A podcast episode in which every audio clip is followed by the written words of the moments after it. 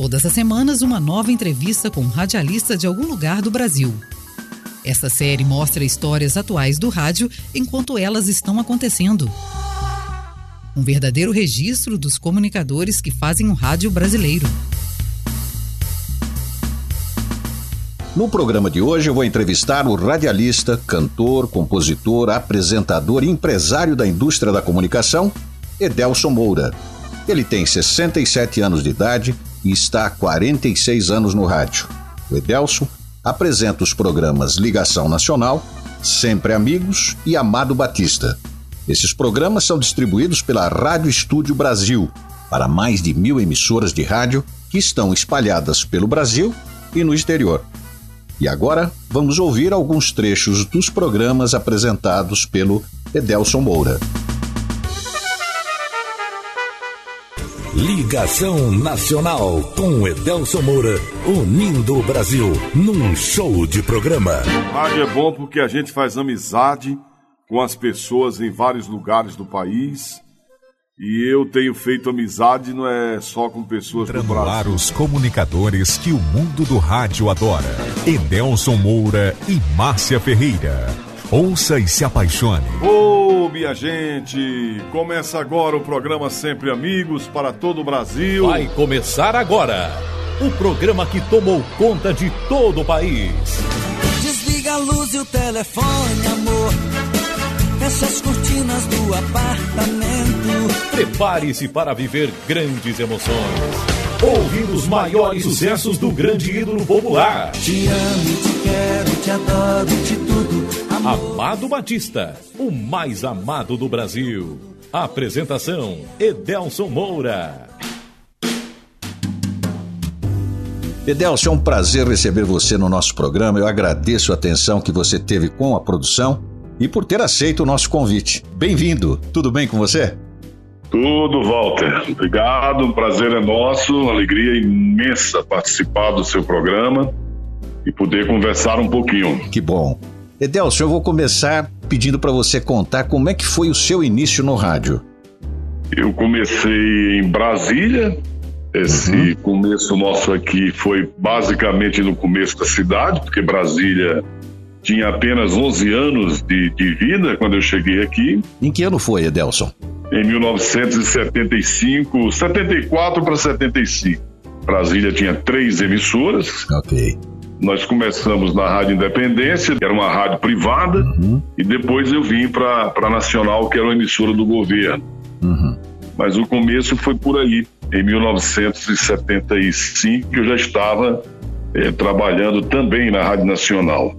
Depois tive uma passagem pela TV, fiz um pouco de televisão, é, no, da TV Record, e uma pequena passagem pelos estúdios da Globo também, quando tinha locução de cabine. Ah, ok. Bom, Edelcio, eu sei que muita gente conhece a sua música, mas para os ouvintes que ainda não ligaram o nome à pessoa, eu vou apresentar a seguir alguns trechos de músicas de sua autoria que fizeram e fazem muito sucesso. Noite de luz ter você aqui. E quando esta chance chegar, eu vou me apossar do seu coração. Amor é como achar a morte enquanto se tem vida. É jogar a sorte numa só partida. É perdendo amor que o homem se destrói. Chorei.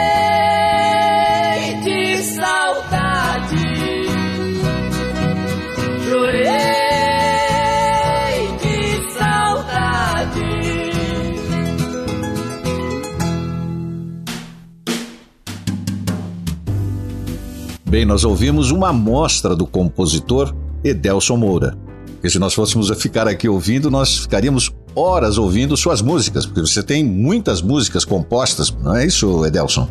É, eu tenho. Na verdade, eu, quando eu comecei no rádio, eu fui levado ao rádio pela música, porque eu ia para os estúdios uhum. para divulgar músicas de minha autoria. Eu componho desde garoto, desde muito jovem. Minha primeira música foi gravada aos 12 anos de idade, eu tinha 12 anos de vida. Uhum. E quando vim para Brasília, eu já trouxe um repertório de, de, de músicas gravadas por outros artistas. E eu ia para as rádios divulgar esse trabalho. Divulgava é, Valdir Soriano, que gravava música de minha autoria, é, cantores do Nordeste que também gravaram alguns forrós, algumas músicas. E nessa divulgação, eu fui aos poucos chegando, tendo uma aproximação com o rádio. Hum. Foi quando eu me deparei com os microfones que a, o pessoal acha que a, a música veio depois do rádio. Não, a música veio antes. Eu já era compositor, apesar de muito jovem, muito novinho, mas eu fazia música para outros artistas, para cantores outros. Tenho mais de 400 músicas gravadas hoje com vários artistas, vários cantores. Além de apresentar programa no rádio, você também apresenta na TV e você também comanda a Rádio Estúdio Brasil. Você poderia falar um pouco sobre os serviços que ela presta aos radialistas e às emissoras de rádio? No Walter, eu atendo hoje mais de 4 mil emissoras de rádio no país todo. Puxa. São muitas emissoras que são cadastradas ao nosso sistema, já existe há mais de, de 15 anos, quase 20 anos, uhum. que nós distribuímos conteúdos de rádio. É uma indústria que atende emissoras do país inteiro e não somente com os meus programas, eu faço três programas e o resto do material é por outros radialistas, outros, outros locutores que trabalham conosco. Uhum. E esses programas são distribuídos para essas emissoras de graça. Uhum. É uma prestação de serviço sem fins lucrativos. E a gente sobrevive com esse trabalho uhum. através de é, patrocínio de uma empresa que nós criamos para vender produtos é, farmacêuticos e de beleza também, que é a saúde com beleza. Ah, ok. Então, no começo, a gente disponibilizava dois programas, que era o Ligação Nacional e o programa do Amado Batista. Uhum. E a gente foi contratado pelo escritório do Amado para gerar o programa dele. Uhum. Depois desse contrato, nós ah, trouxemos o programa Ligação Nacional, criamos o site de distribuição. No começo, era distribuído por e-mail, eh, era o recurso que a gente tinha. Depois foi criado a Rádio Estúdio Brasil, a gente criou a Rádio Estúdio Brasil, uhum. criamos o site, o portal que distribui. De lá para cá a gente também teve esse envolvimento com a televisão, porque uma coisa foi puxando a outra. É, a TV ela veio por uma necessidade de marketing dos produtos que a gente vendia, uhum. ou que a gente vende. Então fizemos o programa, descobrimos que tem muitas emissoras de TVs pequenas, de pequeno porte, hum. e a gente saiu exatamente atrás disso. Eu fui em busca dos pequenos e começamos a entrar em pequenas redes, é, uma rede do Maranhão com oito emissoras, uma rede do Pará com seis emissoras, uma rede do Piauí com dez emissoras, e a gente foi entrando e distribuindo esse programa no mesmo formato do programa de rádio. A emissora entra lá no site, pega o programa, exibe a hora que quer, o dia que quer. E hoje nós estamos aí em quase 300 canais de televisão do Brasil, Olha. de pequeno porte, é, distribuindo o programa de forma gratuita também, tudo de graça. E a gente aproveita no meio do programa tem os intervalos, a gente coloca a propaganda dos produtos que a gente vende. Uhum. O nosso produto, toda nossa linha de produto é porta a porta, a gente trabalha com representantes. Uhum. Nós temos mais de 500 representantes no país todo e isso viabiliza financeiramente. Eu construí assim uma estrutura, fiz um prédio, um auditório, construí a estrutura da TV Estúdio Brasil e com essa facilidade de ser dono das coisas, não, não gasto muito, muito para fazer. Uhum. O meu custo operacional para fazer um programa de televisão é baixíssimo e me permite dar para as pessoas, para as emissoras que necessitam de produtos é, para exibir nas suas televisões locais e ganhar o dinheiro que quiser. Bota lá o patrocinador que eles querem. É, eu também me predisponho a gravar propagandas locais. O cara tem lá um produto, uma farmácia que anuncia dentro do meu programa, eu vou para o palco, gravo esses comerciais todos para eles, não cobro nada e, e vai virando assim um negócio um pouco que diferenciado. Quer dizer, você reproduziu o modelo de negócios que você já faz no rádio, você reproduziu também na televisão, foi isso? É, eu levei também para a televisão aquilo que eu fazia no rádio e deu certo, porque a princípio, quem está em São Paulo, quem está no Rio de Janeiro, é, as pessoas acham que só é viável se você tiver numa Globo, se tiver no SBT, se tiver numa Bandeirantes, quer dizer, eu estou hoje em quase todo o país, eu passo programas meus na TV Record de São Luís, eu passo meus programas na TV Globo do, do Mato Grosso, de uma cidade do estado de Mato Grosso, que interrompe lá aquela programação enlatada e joga um programa que eles possam faturar um pouco mais, até porque a gente descobriu que com esses, esses programas que vêm de São Paulo, Rio, é, tipo o programa do Ratinho, um exemplo, uhum. as pessoas, as, as, emissoras locais ganham muito pouco com isso. É verdade. Porque não tem espaço para botar anúncio, porque chega, ele é obrigado a cortar 30 segundos para a emissora. No caso de um programa como no formato desse nosso, tem emissora do interior que fatura 15 mil reais, colocando propaganda, o tanto de propaganda que eles quiserem colocar, hum. e a gente ainda ajuda, quer dizer, um formato de trabalho é, que beneficia a emissora, que tem lá o seu canalzinho pequeno de televisão na cidade, né? ele interrompe aquela programação em rede, entra com um programa nosso, joga num sábado, joga num domingo, repete na segunda-feira, às seis horas da manhã, e vai fazendo dinheiro com aquilo, com esse produto, né, com esse material. Ok. Agora, se uma outra produtora tem algum tipo de produto, ela pode procurar você também, a Rádio Estúdio Brasil? Quantos programas você tem além dos seus dentro dessa plataforma da Rádio Estúdio Brasil? É, com o programa de rádio, programa de televisão, eu tenho 24 horas de programação, uhum. porque tem muita gente também, muita emissora, que pega o áudio do programa de TV ah, okay. e retransmite no rádio, porque também é uma maneira dele faturar, dele ganhar dinheiro. Claro. O, o Walter, o rádio, ele atravessou, atravessou e estava atravessando um momento muito difícil, hum. porque mudaram o formato do rádio e essa mudança de formato não permite que as emissoras ganhem dinheiro com este formato. Você poderia explicar para os nossos ouvintes qual foi a mudança que houve? A mudança que houve é que o rádio ele meio que deu as costas para o ouvinte. Hum. Né? O formato de rádio antigo, que é aquele rádio, eu até costumo dizer, e muitas pessoas uh, admiram o nosso trabalho, porque eu compro emissoras de rádio quebradas. Eu tenho sete emissoras de rádio do grupo, que são emissoras nossas. Então eu costumo comprar quebradas para transformar superavitárias. Mas eu transformo as rádios nossas superavitárias quando eu tiro todo aquele formato do ar e coloco o meu formato. Eu viro a rádio de frente para o público. É, nos dias atuais, eu observo que o rádio se distanciou muito do povo. O rádio veio com este formato onde você não conversa com o ouvinte, onde você não dialoga, você entra. Olá, bom dia, estamos aqui começando mais um programa. Você vai ligar agora, 2, 3, 3, 5, 4, 9. Liga aqui pra gente, você vai ver aqui a rádio FM 104,5.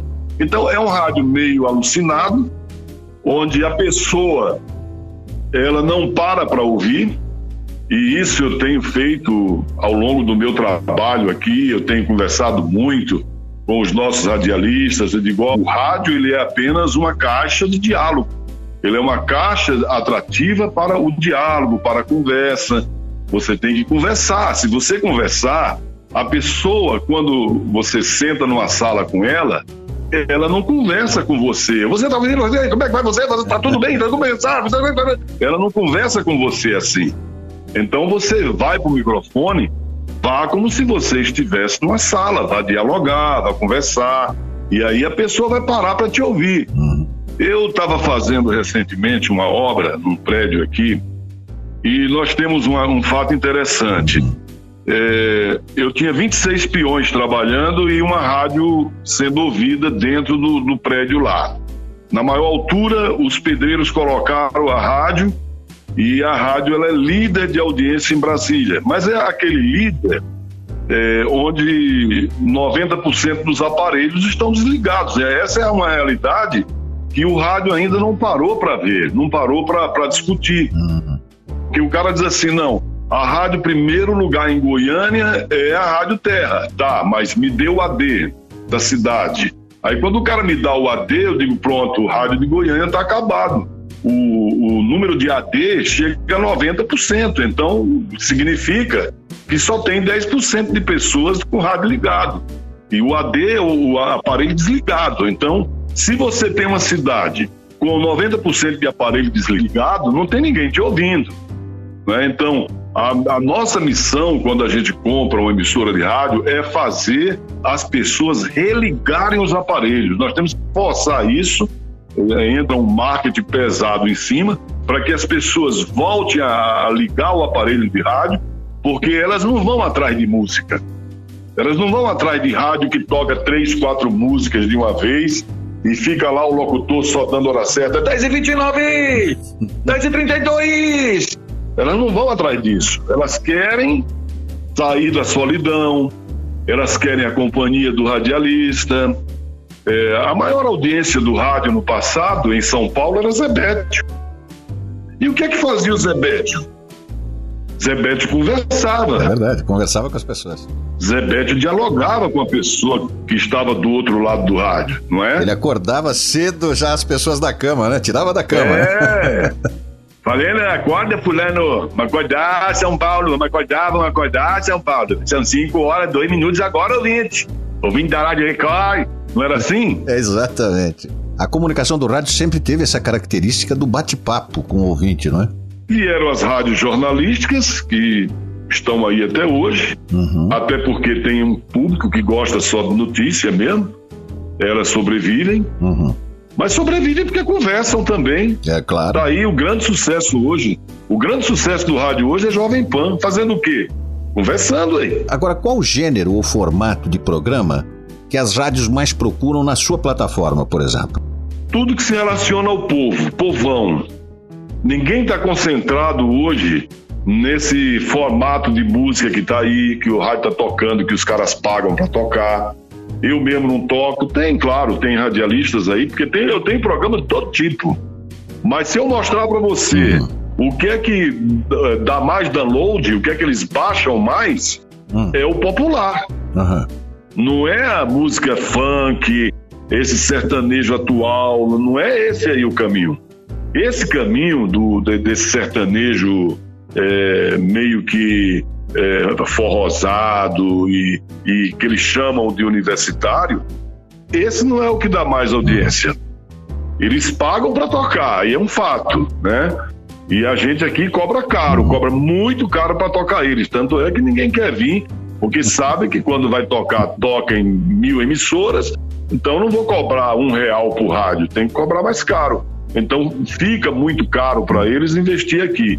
Mas o formato do, do, popular, daquele que a gente roda sem ninguém pagar, é, a música sertaneja antiga, não é? Eu até prefiro. E, é. e, e, e não faço muita questão dos escritórios que nos procuram aqui. Não, é Deus, vamos negociar. Toque meu cantor aí, quanto custa? Me, me mostre a música do seu cantor. Ó, oh, é bomba é bom, é ruim. Eu não vou tocar de barato, não, é caro. Então é por aí. Aí você termina tendo um bom material para distribuir, faço questão de atender o que o público quer, uhum. o que o povo quer ouvir. A realidade do povo não é a mesma que é, a mídia está dizendo aí que é, não é? Tem um, um público para Gustavo Lima? Tem. Tem um público para Jorge Mateus? Tem mas eu tenho um público muito maior para o João Mineiro e Marciano, para o Chitãozinho e Chororó. É um público muito maior. Né? A gente não nega isso, não pode negar isso. Não é todo mundo que pede. Então, o rádio ele tem que ficar antenado né, nisso aí, porque senão ele começa a entrar na contramão. Ele vai pelo dinheiro, vou receber aqui é, mil reais e vou tocar 40 vezes de João e Joãozinho. Tá. E a audiência vai pro pau? Você vai perder o quê? Vai ganhar os mil do Joãozinho para tocar ele e, e sua audiência, e sua respeitabilidade e o, o, o seu faturamento que vai para o espaço quando a sua audiência cair. Foi o que aconteceu. Quer dizer, fica insuportável hoje você ligar uma emissora de rádio que recebe lá é, 10 mil para tocar um cantor, porque ele vai tocar aquele cantor 20 vezes por dia e o povo não quer ouvir aquilo. O povo não está satisfeito com aquilo, não quer. Eu não quero essa música, que música enjoada. E aí o cara está tocando. Então foi isso que também, de uma certa forma, veio na contramão do rádio, começou a trabalhar contra o rádio. Mas graças a Deus, agora com essas plataformas aí, onde a pessoa pode fazer a seleção musical dela e tal, eu não sei se você sabe, mas se não sabe, fique sabendo, e os seus, ouvi seus ouvintes também. Nós hoje estamos com 80% nos interiores do Brasil pela preferência pelo rádio. O povo está voltando para o rádio. Boa notícia. Walter, as pessoas, elas são solitárias. Elas, os maridos vão trabalhar na roça, a mulher fica em casa cuidando de dois, três meninos. E a companhia é o rádio. Precisa de um rádio, rapaz. Agora, a comercialização, por exemplo, para esse produtor que coloca na sua plataforma, ele a comercialização se dá através do número de rádios que acessam o programa dele. É assim que funciona? Antigamente, eu ia atrás de patrocinadores. Então eu começava a fazer a marca dos outros. Botava no meio do programa um comercial de uma faculdade. Nós tivemos aqui é, a faculdade da IEC, que foi cliente nossa há muito tempo, e eles tinham 500 mil alunos no Brasil todo. E depois eu, eu, alguns outros produtos que a gente lançou de outras indústrias, é, da Seiva Rara, indústria de cosméticos, medicamentos. E aí eu pensei, eu digo, se eu estou trabalhando e fazendo marca dos outros, por que, que eu não crio a minha marca? Já que eu tenho a minha ferramenta de vendas, que é o rádio. E aí nós criamos a empresa e lancei o primeiro produto há 10, 12 anos atrás. O produto estourou, eu vendia não sei quantos mil produtos num dia, diga, ah, o caminho é esse, agora vou. É, porque antigamente as coisas começam devagar, né? Você sabe que a gente lança o um negócio meio por teste. Vamos testar. Aí não era empresa, não era nada, porque eu comecei assim. Eu gravei um disco e aí eu lancei um comercial onde eu dizia assim: você pode adquirir o, o, o CD do Edelson Moura através da multimídia do Projeto Confiança. O nome bonito, né? Porque as coisas têm que é ter claro. nome. Mas não existia, não existia multimídia, não existia Projeto Confiança, isso era nada. Era apenas para dar um nome a uma coisa. Olha, a multimídia e o Projeto Confiança enviam para sua casa o CD do Edelson Moura, você só vai pagar 10 reais quando o CD chegar na sua casa. Isso é que é confiança este é que é o projeto Confiança e tal. Aí nós botamos essa mídia uhum. e eu vendi, eu acho que dentro de dois meses, três meses, eu vendi 20 mil cópias de discos. Eu disse, meu Deus, que coisa boa. Aí eu o, o, disco ia pelo correio, né? Porque eu mandava o disco mesmo. A, o pessoal aqui passava dia e noite empacotando o disco, botando no envelope, fazia uma capinha de papelão bem bonitinha numa gráfica uhum. e tal. Aí vendia o disco com aquela capinha de papelão por 10 reais. Custava um, a gente vendia por 10. Eu falei, meu Deus, eu estou diante do melhor negócio do mundo. Isso é muito bom, dá 9 mil por cento de lucro. Nada dá isso. Então, aí eu lancei eh, esse disco e começou por aí. Pronto, se o disco deu certo, projeto confiança e tal, eu vou agora lançar um produto. Aí o, o camarada teve um cara, o único tombo que eu levei foi de um cara de Brasília, um tal de Zé Carlos, que me deu o tombo no CD. Em 20 mil, eu só levei um tombo. Agora, eu botava dentro do CD uma carta que dizia assim: é, prezado cliente, amigo do Edelson Moura, fulano de tal, porque ele mandava o nome, né? É, estamos enviando em confiança a sua pessoa o CD encomendado que você pediu ao nosso projeto Confiança e tal, não sei uhum. o quê. Por favor, não suje o seu nome por causa de 10 reais. Vá na agência bancária e deposite os 10 reais nas contas abaixo. Aí o cara depositava. Uhum. Hoje, Walter, a nossa prensagem de disco, quando a gente grava um disco, a gente prensa de cara 20 mil cópias. Edelson, uma história que te marcou durante a sua carreira. Você podia contar para nós? Quando eu fui trabalhar na Rádio Nacional, é, eles estavam lançando uma programação para a Amazônia brasileira. Esse projeto a gente falava em Brasília e o som da rádio a gente não ouvia aqui, só ouvia lá na Amazônia. Era um transmissor de 250 mil watts de potência, uma potência extraordinária, em ondas curtas. Para você ter uma ideia, eu quando eu fiquei sabendo disso, eu fiquei alucinado. Eu digo, nossa, é, essa emissora ela vai dar a volta no mundo. E aí eu, eu fui chamado para integrar essa equipe e fui para lá, peguei um horário de 8 ao meio-dia, fazia um programa chamado Bom Dia Amazônia. E depois, para ver quantos. Eles me exploraram tanto que eles me botaram no ar à tarde, das quatro até às seis. Então, eu ficava no ar seis horas por dia num transmissor de 200 kW de potência. Eu ficava pensando, meu Deus, será que tem alguém me ouvindo? Será que tem alguém com rádio ligado? Porque a gente não sabia, ficava doido para receber uma carta, um telefonema e tal. Aí apareceu um, uma pessoa né, que me levou para fazer um show lá na Amazônia e eu fui numa cidade com o nome de Peixoto de Azevedo Tô no hotel e chegou um rapaz e aí comecei a conversar. E você me escuta onde? Ele disse: Eu escuto você a 20 quilômetros, selva dentro, aqui no meio da selva. A minha esposa faleceu, eu perdi dois filhos de malária, eu fico lá sozinho. Poxa. Você é meu único companheiro lá no meio do mato. Eu falei, rapaz, e tem muito tempo que sua esposa faleceu? Eu disse, não, tem quase um ano já que ela faleceu. E eu falei, como é que você aguenta viver só? disse, não, eu não vivo só. Eu vivo com o senhor lá dentro. Puxa. E aí, disse, mas você não conversa com ninguém? Aí ele disse, não, eu converso. Eu converso com o senhor todo dia. O senhor vai falando e eu vou repetindo o que o senhor diz, que é para eu não perder o hábito de falar. Aí, quando ele me falou isso, amigo, eu fiquei assim, espantado. Eu digo, poxa vida. Emocionante. O cara conversa com o rádio para não perder o hábito da fala, não perder o hábito de falar. História bonita. Ele não, não sentia o rádio, ele sentia você ali presente. É fantástico. Além de te dar um retorno da sua comunicação, né? Uma outra passagem muito bonita, você vai encontrá-la hum. no livro do Amir Klink, primeiro livro que ele lançou, Viajante Solitário, uhum. onde ele diz assim: ele dedicou quatro páginas à minha pessoa.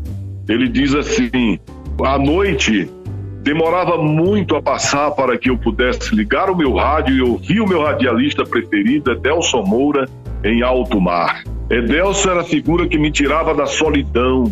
Enquanto eu estava viajando com o meu veleiro, era com ele que eu me comunicava. Ele nem sabia disso. Então tem essa passagem também do Amir Klink, que ele colocou em livro isso. Que bacana. O rádio é um grande companheiro, né, Walter? É. Agora, Edelso, para encerrar nossa entrevista, nós temos um quadro que chama Roleta das Perguntas. Eu tenho aqui no meu computador, são 50 perguntas aleatórias. Eu disparo três vezes, você fala pare quando quiser. Sim. E a pergunta que cair eu faço para você. Pode, pode ser? Pode, pode ser, Val. Ótimo. Disparei valendo. Pare! Parei. Se você pudesse fazer uma regra por um dia, e todos no planeta tivessem que segui-la, qual seria essa regra? Rapaz, que pergunta difícil. Por se isso que eu tivesse... falei que é a roleta. é, tá. Não, mas se eu tivesse que fazer uma regra por um dia para que todos seguissem, caramba. Isso, por um dia. É difícil. Eu ia, eu ia botar todo mundo para se amar e se beijar o dia todo, não fazer nada na vida, só Amor e beijo e carinho e abraços. Boa. Posso ir para a segunda, então? Pode. Ok, atenção, valendo. Parou! Parei! Ok, essa é também interessante. O que você já tentou fazer na vida e descobriu que não é muito bom? Ou seja, não quero mais. Não quero mais. Pronto. Eu já tentei tanta coisa é. que você sabe que para a gente ser empreendedor, você tem que ficar arriscando, claro, né? Claro. Arrisca daqui, arrisca dali. É, eu, apesar de ter muita saudade, mas uma coisa que eu não faria mais é, é porque eu tive quatro lonas de circo, ah. onde eu fazia shows nelas. Ah, ok é, pela Amazônia, porque lá não tinha lugares para a gente fazer os espetáculos, não tinha casas próprias. Uhum. Então a gente tinha quatro lonas de circos, os circos se revezavam, um ia para uma cidade, um ia para outra, um ia para outra. Interessante. E a gente seguia aquela rota e aquilo, é, apesar de ter ajudado muita gente de circo, muitos circenses, mas dava muito trabalho, porque eu, eu mexia com quatro. Então isso me cansou muito, me desgastou muito. A logística, né? Muito, muito grande que exige. É, a logística. Ótimo. Vou para a terceira. Pode rodar? Pode. Valendo. Parou! Parei. O que você sabe agora que não sabia há três anos atrás? Ah, rapaz, o que eu não sabia três anos atrás, que a gente era roubado pra caramba e a gente não, não, se preocupava, não tinha conhecimento, e a gente não, não queria saber de política, não queria saber, e os caras roubando a gente, roubando, roubando, roubando.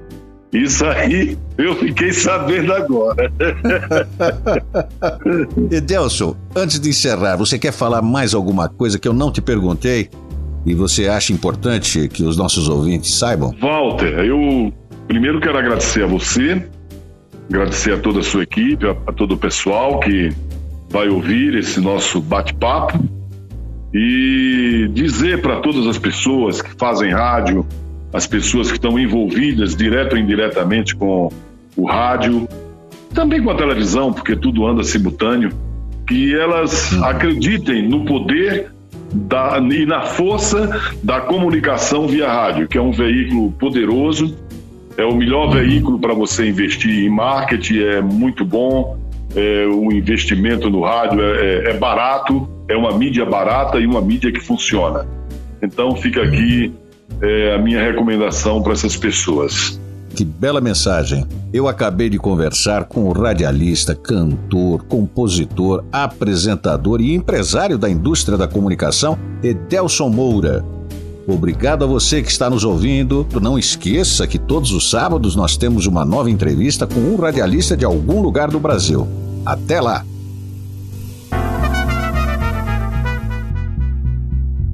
Você acabou de ouvir o podcast Você Brasil Vozes do Rádio, apresentado por Walter Bonásio. Todas as semanas, um novo podcast Você Brasil Vozes do Rádio, disponível no site vocêbrasil.com.br e nas plataformas de agregadores de podcast. A série homenageia os radialistas que fazem o rádio brasileiro. Você Brasil Vozes do Rádio é distribuída pela Escola de Televisão e plataformas de agregadores de podcasts. Participe do nosso programa. Envie a sua mensagem para o nosso site vocêbrasil.com.br.